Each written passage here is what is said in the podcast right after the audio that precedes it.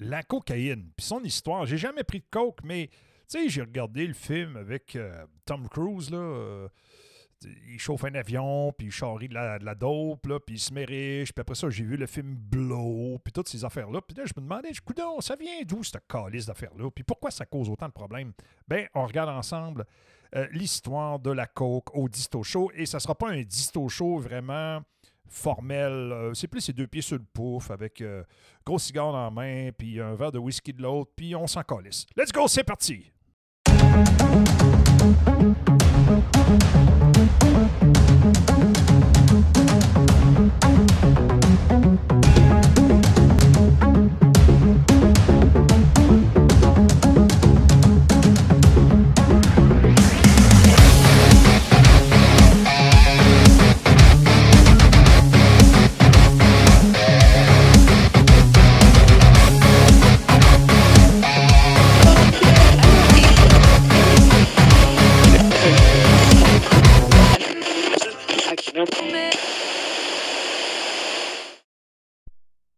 Bienvenue à ce Disto Show spécial.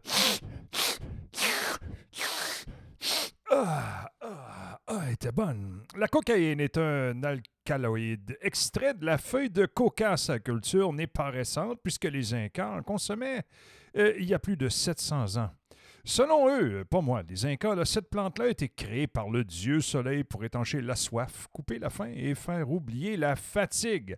La consommation de feuilles de coca a acquis un caractère mythique, euh, magique, mais également religieux. Ce sont les classes dirigeantes et religieuses de l'époque qui avaient le privilège de la consommer, sauf lors de certaines fêtes où le peuple pouvait en profiter.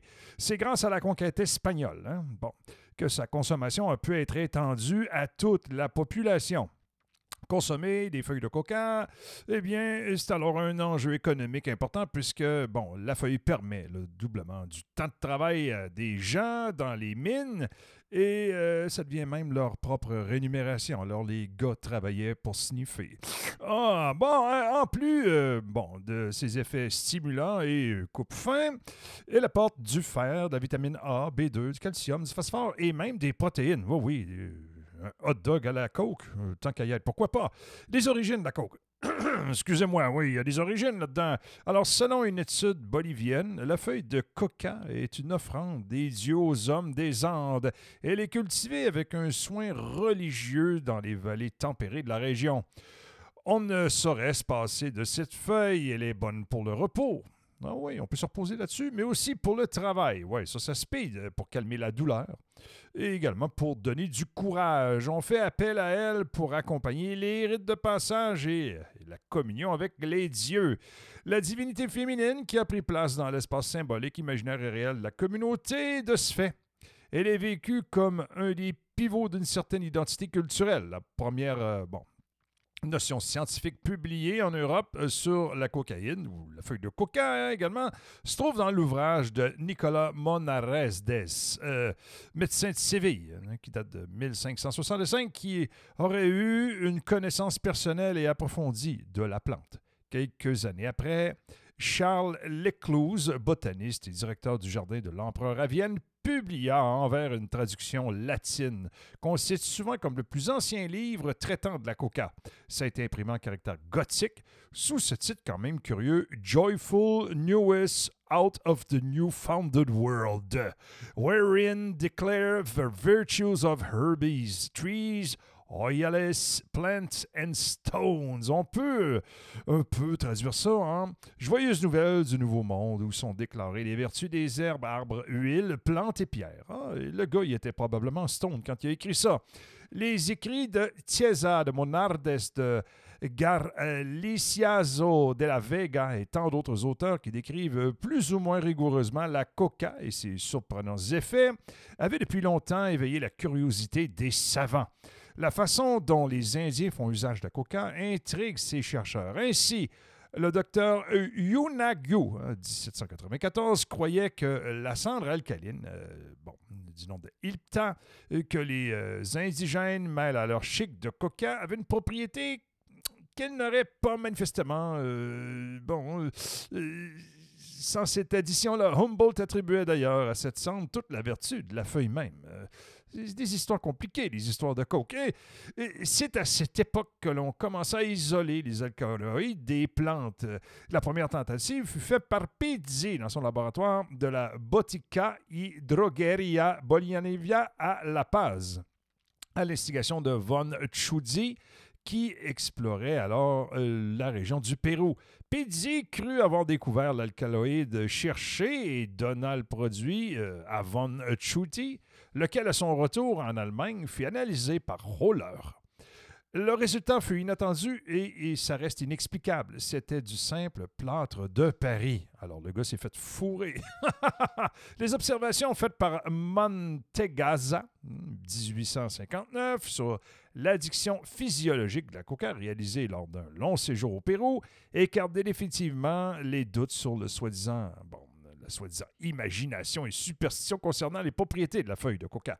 Le neurologue italien souligne qu'il n'existe pas de plante plus utile que la coca. Il va jusqu'à déclarer Je préférais vivre seul un jour avec la coca que cent ans sans. Ah bon, l'intérêt provoqué par cette plante était alors à son apogée lorsque le docteur Scherzer, qui avait fait partie de la mission en Amérique du Sud, de la frégate autrichienne Novara rapporta à Vienne des feuilles de coca du Pérou. Il en envoya, euh, en fin d'analyse, une partie au chimiste Roller de Copenhague. Celui-ci en confia l'examen à son élève de chimiste Albert Niemann, qui découvrit la cocaïne.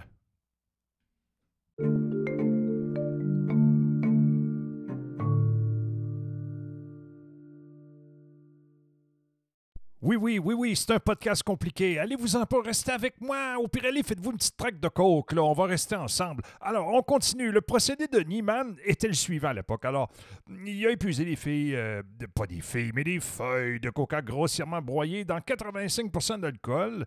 Euh, ça contenait un cinquième d'acide sulfurique. Alors, pour avoir filtré tout ça, il a traité la liqueur avec du lait chaud et il a neutralisé le tout par l'acide sulfurique. L'alcool fut alors éliminé par distillation. Ça laissait une masse sirupeuse, d'où la résine fut séparée par des lavages d'eau. Il y avait du temps à perdre dans le style, gars. La liqueur ensuite par le carbonate de soude pour précipiter l'alcaloïde, produisait l'extrait après élimination de l'éther par la distillation. Il a constaté alors la présence d'un alcaloïde qui euh, nomma, euh, bien entendu, cocaïne, d'après le nom de la plante, d'où c'était tiré. Un autre élève de Waller, un certain Lawson, reprit les études des substances contenues dans les feuilles. Alors, d'après le Lawson en question, la formule de la cocaïne est la suivante. Alors, c'est C17H 21N04 complémentaire 26. Non, non, je vous niaise. Alors, il s'agit d'un corps composé organique et cristallin avec du euh, métaglycogène de benzoïle. Hey, on a des noms compliqués ici au disto chaud, ça n'a pas de sens. Un ester euh, un amino-alcool base et un acide benzoïque. Alors, euh, la cocaïnothérapie, anesthésiée ou stimulée? Il faut se poser la question. Alors, les écrits des voyageurs et des missionnaires ne pouvaient que préparer la voie aux investigations de la science. Il faut dire que les, missionnaires à l'époque investiguaient également les petits garçons, mais pendant plus de trois siècles, les connaissances à son sujet sont restées tout aussi vagues et sujettes à caution euh, que de nombreuses légendes qui nous parvenaient du Nouveau Monde à l'époque. Tout le monde était gelé. Alors, c'est ainsi qu'il y a plus de deux siècles la plante millénaire des Incas trouve déjà euh, beaucoup de détracteurs avant de soulever une véritable dévotion du fait d'une inflation de son application médicale ou de son utilisation pour, euh, pour le simple bien euh, être du sujet désireux de doubler ses performances dans n'importe quelle activité, surtout sexuelle en passant. en Europe, l'attention du monde médical sur la coca fut attiré par la publication de recherches réalisées par un, neurologue du nom de Mantegazza. Euh, le médecin rapporta les résultats des expériences qu'il avait faites sur lui-même, euh, soit en marchant des feuilles ou soit en prenant des infusions. Alors le gars, il était en crise. Ce compte rendu-là, euh, il été quelque peu fantaisiste. Ça montre bien cependant l'action physiologique de la coca, pourvu qu'on ne veuille pas perdre de vue que les observations faites sur soi-même sont nécessairement influencées par le tempérament de l'observateur et également euh, sa consommation. Euh, le Mantegazza en question écrit en 1859 que la coca mâchée aux prises en infusion faible est un stimulant des nerfs et facilite la digestion qu'elle accroît la chaleur et accélère le pouls et la respiration, qu'elle excite le système nerveux de telle manière que les mouvements des muscles se font avec une plus grande aisance, après quoi elle a un effet calmant, mais que prise à forte dose, elle peut provoquer la congestion du cerveau et euh, ça fait halluciner. Ah bon, faut dire qu'il était jusqu'au bout de la patente. Euh, il affirmait hein, que la propriété principale de la coca qu'on ne trouve dans aucun autre médicament et d'exalter les forces de l'organisme sans laisser aucun signe consécutif de faiblesse. En conséquence, il préconisait l'usage de la coca dans les désordres de voie digestive, dans la faiblesse qui suit les fièvres et dans l'anémie, dans l'hystérie et dans l'hypochondrie. Euh, elle pouvait également, la coca, être employée avec profit dans certaines maladies mentales où l'on prescrit communément l'opium ou euh, il était convaincu hein, de son effet sédatif dans l'irritation de la moelle épinière, les convulsions euh, idiopathiques et l'érythisme nerveux. Enfin, il conseilla des doses massives dans les cas euh, d'hydrophobie et de tétanos. Wow! En Angleterre, la coca devient euh, l'objet d'un intérêt général suite au rapport du journal britannique de médecine sur les performances pédestres de son correspondant Western, qui devait en sniffant Nasty. Non, il y a manchère! Et les effets d'endurance obtenus étonnèrent le monde scientifique. Cette revue en vint à prédire que la coca ferait ses preuves en tant que narcotique et stimulant d'un genre nouveau. La littérature médicinale française mentionne également les mérites de la feuille. C'est le cas de Rossier en 1861, mais aussi de Gosse dans une monographie sur euh, un nom complètement euh, illisible, mais je vais m'essayer. Euh, de Coca en 1862, mais je l'ai un peu esquinté celui-là, mais c'est pas grave, on s'en fout, on est ici pour avoir du fun. Alors, d'ailleurs, on doit à J.B. Lamarck, hein, qui a vécu entre 1744 et 1829, dont tout le monde s'en fout, mais je vous dis pareil, l'analyse de la feuille et sa classification dans le genre euh, du nom que j'ai essayé de vous dire tantôt. Euh, en 1786, on, lui donnera le nom de, encore une fois, euh, c'est pas lisable, mais je vais me réessayer encore une fois. Éry érythroxylion, érythroxy... Ah, en tout vous vous en crissez, mais la coca, bon, c'est ça. Dans, ça a été mis dans l'encyclopédie méthodique botanique. Alors, en Allemagne, il y a un gars du nom de Clemens qui prône son usage thérapeutique en 1877. En 1883, une époque dont tout le monde se fout, mais quand même, un médecin militant bavarois du nom de H. Brandt introduit secrètement de la cocaïne dans l'eau consommée par les soldats bavarois et obtient deux d'excellents résultats. Il aurait dû faire ça aujourd'hui avec l'armée canadienne. Il est difficile d'imaginer aujourd'hui le climat intellectuel et passionnel dans lequel les expérimentations furent menées, notamment dans la capitale de l'Empire austro-hongrois de cette fin de siècle.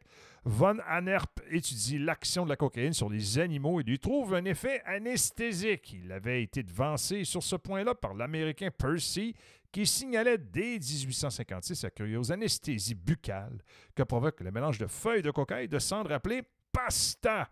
Mais il n'avait guère accordé d'importance au phénomène. C'est dans ce contexte que Freud a l'intuition de l'usage que l'on pourrait en faire comme anesthésique local. Son ami et collègue Koningstien, qui euh, étudie l'action sur euh, un cas de trocome, obtient un succès remarquable. Il étend cet emploi à la chirurgie pour procéder à l'énucléation de l'œil chez un chien, opération qu'il accomplit avec l'aide de Freud. Ah non, Distodog, non, tu non, euh, t'es pas, pas volontaire pour ça. Alors, euh, c'est un autre ami de Freud, Karl Koller, euh, ophtalmologue, lui aussi, à qui revient le mérite de la première pratique d'anesthésie locale en chirurgie humaine.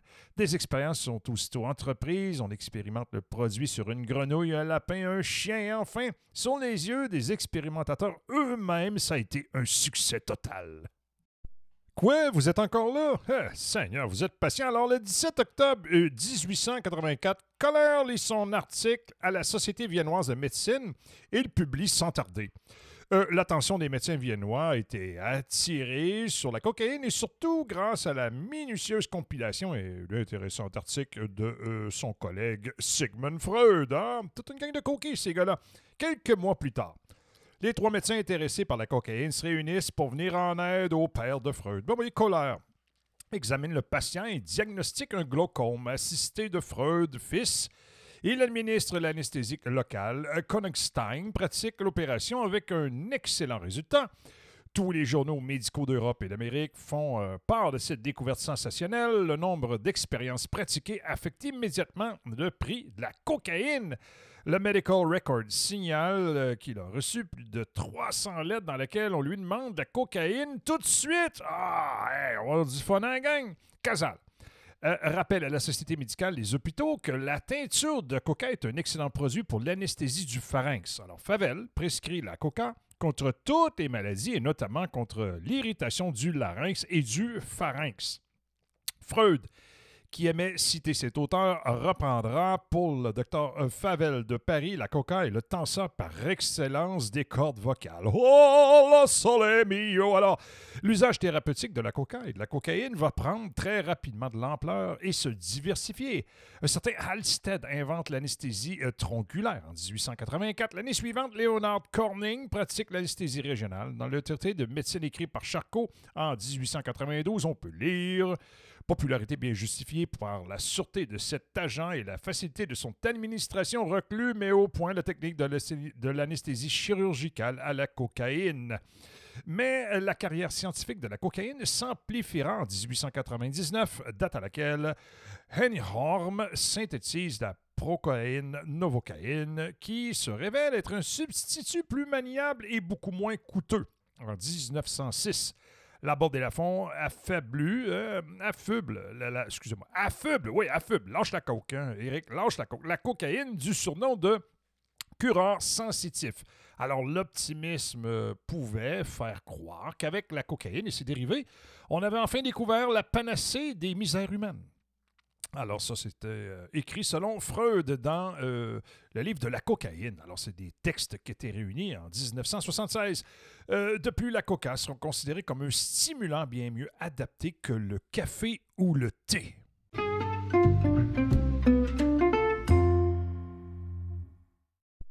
Maintenant, on parle de la panacée. Alors, on mesure mal aujourd'hui le bouleversement que provoquer la cocaïne dans tous les domaines de la médecine à l'époque. Une simple application locale autorise des interventions chirurgicales les plus complexes et les plus longues sur le sujet qui reste quand même lucide. Les algues les plus rebelles peuvent être ainsi être soulagés. Il n'est guère étonnant que son utilisation devienne rapidement un maître signifiant dans la pharmacologie du euh, bon, 19e siècle, comme le montrent les comptes rendus de son utilisation réalisée par la compagnie pharmaceutique Park Davis en Amérique et son équivalent réalisé en Europe par Freud. La coca est utilisée comme stimulant lorsqu'un travail physique ou mental supplémentaire est requis dans le cas d'ingestion. Euh, euh, pour combattre les effets de la morphine et de l'alcool, dans le traitement de l'asthme comme euh, bon, aphrodisiaque et également comme anesthésique local. Le formulaire pratique de thérapeutique et de pharmacologie du, du jardin Bemetz et Yvon ne comportait pas moins, comportait pas moins d'une douzaine de préparations à base de coca et de cocaïne. Et si beaucoup de ces préparations ont disparu sans laisser de traces en Europe, et il ne faut pas oublier que les peuples andins continuent à diversifier l'usage de la coca dans la médecine et dans leur alimentation. Leur farine de coca, bonbons, infusions, cigarettes, liqueurs, pommades, shampoings sont en vente libre. Il doit y avoir un méchant, méchant bordel là-bas. L'élection du président Evo Morales en Bolivie, en 2005, fait du premier président d'origine indienne de l'Amérique latine un ancien cocalero, alors dirigeant syndical des cultivateurs de la coca, l'obtention de l'autorisation à l'exportation de ces produits et la dépénalisation de la coca, selon la Convention de Genève de 1961, est un des objectifs de son gouvernement. Alors, euh, on pense maintenant euh, de l'usage médical et pratique à l'addiction. Oui, oui, parce que tout ça, il y a quand même un usage récréatif à tout ça. Alors, durant la dernière décennie du 19e euh, siècle aux États-Unis, le grand public n'a pas tardé de découvrir très vite les vertus particulières stimulantes et euphorisantes de la coke. Euh, la facilité de son utilisation par voie nasale, ça n'a pas manqué d'en répondre rapidement à l'usage dans toutes les classes sociales. On a retrouvé parmi euh, ces usagers des bohémiens, des joueurs, des prostituées, des portiers de nuit, des chasseurs, des voleurs, des combineurs et des, souteneurs de putes.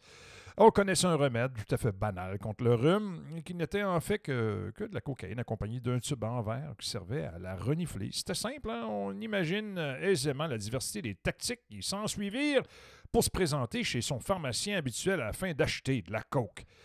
Euh, cette période d'or de la divinité Coco va s'étendre jusqu'aux années 30, jusqu'au moment où son utilisation massive, ça va provoquer un véritable malaise dans la société américaine pas juste ça, également, il y avait l'alcool à l'époque. Mais en 1914, la police d'Atlanta ne craignait pas de lui imputer 70% des crimes commis dans cette ville-là. Alors, l'American Pharmacological Association souleva le problème des cocaïnomanes de race noire. Oh mon Dieu! Mais c'est dans le texte, mesdames et messieurs. Moi, je suis pas raciste. Je vous fais la citation de ce texte-là. Alors, la peur du noir qui était sous l'emprise de la cocaïne a été à l'origine de la grotesque légende qui prétendait que grâce à la cocaïne, il devenait insensible aux balles de revolver. Hey, c'est n'importe quoi, ça, cette histoire-là. Euh, que tu aies pris de la coke ou pas, une balle de revolver passe pas en bord du gars. Mais en tout cas, on continue. La cocaïne, mine, cocaïne en France. Oui, oui, en France. Je suis pas sérieux hein, pour cette édition-là. On prend ça cool. Euh, les deux pieds sur le pouf, puis on prend un verre de whisky. Alors, la popularisation de la coke a été précédée d'une période durant laquelle son usage restait réservé à une élite. Ben oui, ça n'a pas beaucoup changé, mais en tout cas, comme la consommation des préparations commerciales telles que le célèbre vin Mariani, euh, celle de la Divine Coco était très appréciée dans les milieux artistiques et dans le littéraire également. C'est à partir de 1912 que la cocaïne commence à faire des ravages.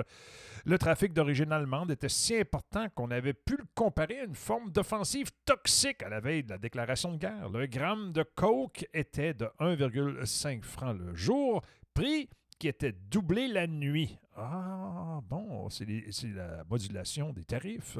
C'était des précurseurs. Alors, euh, comme de facilité, la poudre s'absorbait par simple prise nasale. La respirette, la neige firent. Euh, c'était par la porte de la volupté qu'on devenait cocaïnomane à l'époque, en 1918. Courtois Suffit écrit les intoxications à la cocaïne existaient dans tous les milieux, mais il est certain que la cocaïnomanie a un centre et que ce centre, c'est la butte Montmartre et que pour Bossard, le cocaïne, euh, cocaïnisme collectif, et le fait de certains centres parisiens de plaisir comme les Champs-Élysées, le quartier latin, mais son principal domaine, c'est Montmartre. Le cocaïnisme nasal a englobé la foule de ces êtres fantasques, hommes et femmes blasés à la recherche de nouveautés sensationnelles dans le secret de la drogue. Soussini donne un aperçu de la manière dont la propriété aphrodisiaque de la cocaïne suscitait des fantasmes divers. La cocaïne n'agirait pas de la même manière chez la femme que chez l'homme. Oh, oh, oh, oh, je serais curieux de constater ça. Euh, chez euh, la première, elle engendre un obsédant état de tension sexuelle. Au contraire, chez l'homme, c'est le ressort sexuel que la drogue brise. Ah! Certains auteurs de l'époque voyaient dans la cocaïnomanie mondaine une intoxication essentiellement féminine. Un des premiers médecins qui décrivent les symptômes de l'intoxication aiguë et chronique à la cocaïne fut le neuropsychiatre Erlenmeyer. En 1887, il publie une monographie intitulée Uber Morphenstotzt, euh, dans laquelle il qualifie la cocaïne de troisième fléau de l'humanité après l'alcool et bien entendu la morphine. Il critique sévèrement le plaidoyer de Freud en faveur de son utilisation.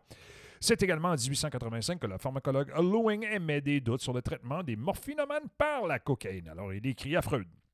À dévoilé dans l'unique résultat serait l'usage simultané des deux produits. Il nomma cela la passion gaminée. En 1889, l'aliéniste Magnan précise de façon magistrale la séminiologie physique des cocaïnomanes et psychique également, l'une origine thérapeutique, l'autre étant la complication de la morphinomanie. Alors, euh, écoutez, c'est passionnant, mais en même temps, c'est troublant de regarder euh, bon, l'histoire de tout cela. C'est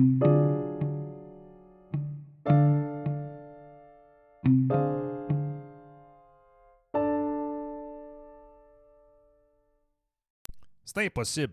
C'est impossible de traiter le sujet sans évoquer la naissance de la boisson Coca-Cola.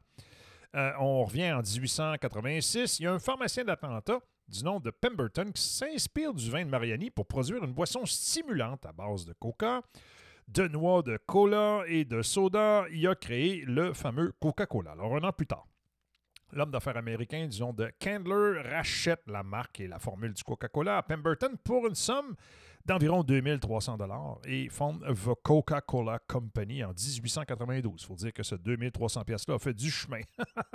Ce n'est qu'en 1902 qu'on découvre, bon, euh, la dangerosité, bon, des feuilles de coca, puis il y a de nombreuses voix qui s'élèvent contre cette substance considérée dès lors comme un sérieux problème de santé. Ce n'est qu'en 1902 que la cocaïne est remplacée par de la caféine dans les boissons de Coca-Cola. Alors, le regard médical évolue. Bon, euh, tout ce qui est en entour de la cocaïne cesse alors d'être un prolongement de la morphinomanie. Puis apparaissent les cas de psychose accompagnés d'hallucinations tactiles. Les cristaux perforants et les fameuses punaises cocaïniques s'accompagnent de désordres et des accidents divers qui rapprocheraient, bon, euh, le cocaïnomanisme de l'alcoolisme à l'absinthe. Et l'absinthe, il faut se le rappeler, c'est l'alcool des fous. Alors, on rentre dans la modernité. La cocaïne, mise euh, hors la loi aux États-Unis par le Harrison Narcotic Act de 1994, ça disparaît de l'actualité pendant une période relativement courte. Dans les années 20 et 30, elle refait surface à cocaïne dans les couches riches de la population. La coke circule alors à Broadway comme à Hollywood. Il y a une nouvelle forme de commerce illicite se structure. Bon, par ces concentrique, de show business, les hommes d'affaires, les musiciens noirs, enfin, euh, scène publique élargie, etc. La coke continue à se répandre à, bas bruit. Hein, euh, et au début des années 70, alors que l'héroïne est encore la drogue dure la plus consommée, il hein, faut se dire. Alors, elle devient la drogue in des années 80, celle de l'aspiration à plus de compétitivité, d'insertion, de réussite sociale au détriment des opiacés et euh, des décennies du drop-out. Alors, à l'heure actuelle, la consommation de la cocaïne ne cesse de gagner de nouvelles populations alors que se diversifient les formes et les modalités d'usage, d'abus et d'addiction en espérant que vous allez rester très loin de la cocaïne et de ses méfaits. J'espère que vous avez apprécié cette édition un peu euh, déglinguée du Disto Show, mais on est en fin d'année et euh, je suis très, très fier des résultats qu'on a eus euh, sur Spotify. On est dans la famille des, des podcasts qui sont les plus partagés et les plus distribués à travers la planète. On est dans la fourche des 10% les plus performants. Alors, merci énormément à tous les auditeurs. Et je vous euh, invite également à écouter World, notre livre audio, qui est pas piqué des verres. Alors sur ce, pas de cocaïne, mesdames et messieurs. Non, non, non. Tenez-vous loin de ça. Je vous souhaite un joyeux temps des fêtes. Distoman out.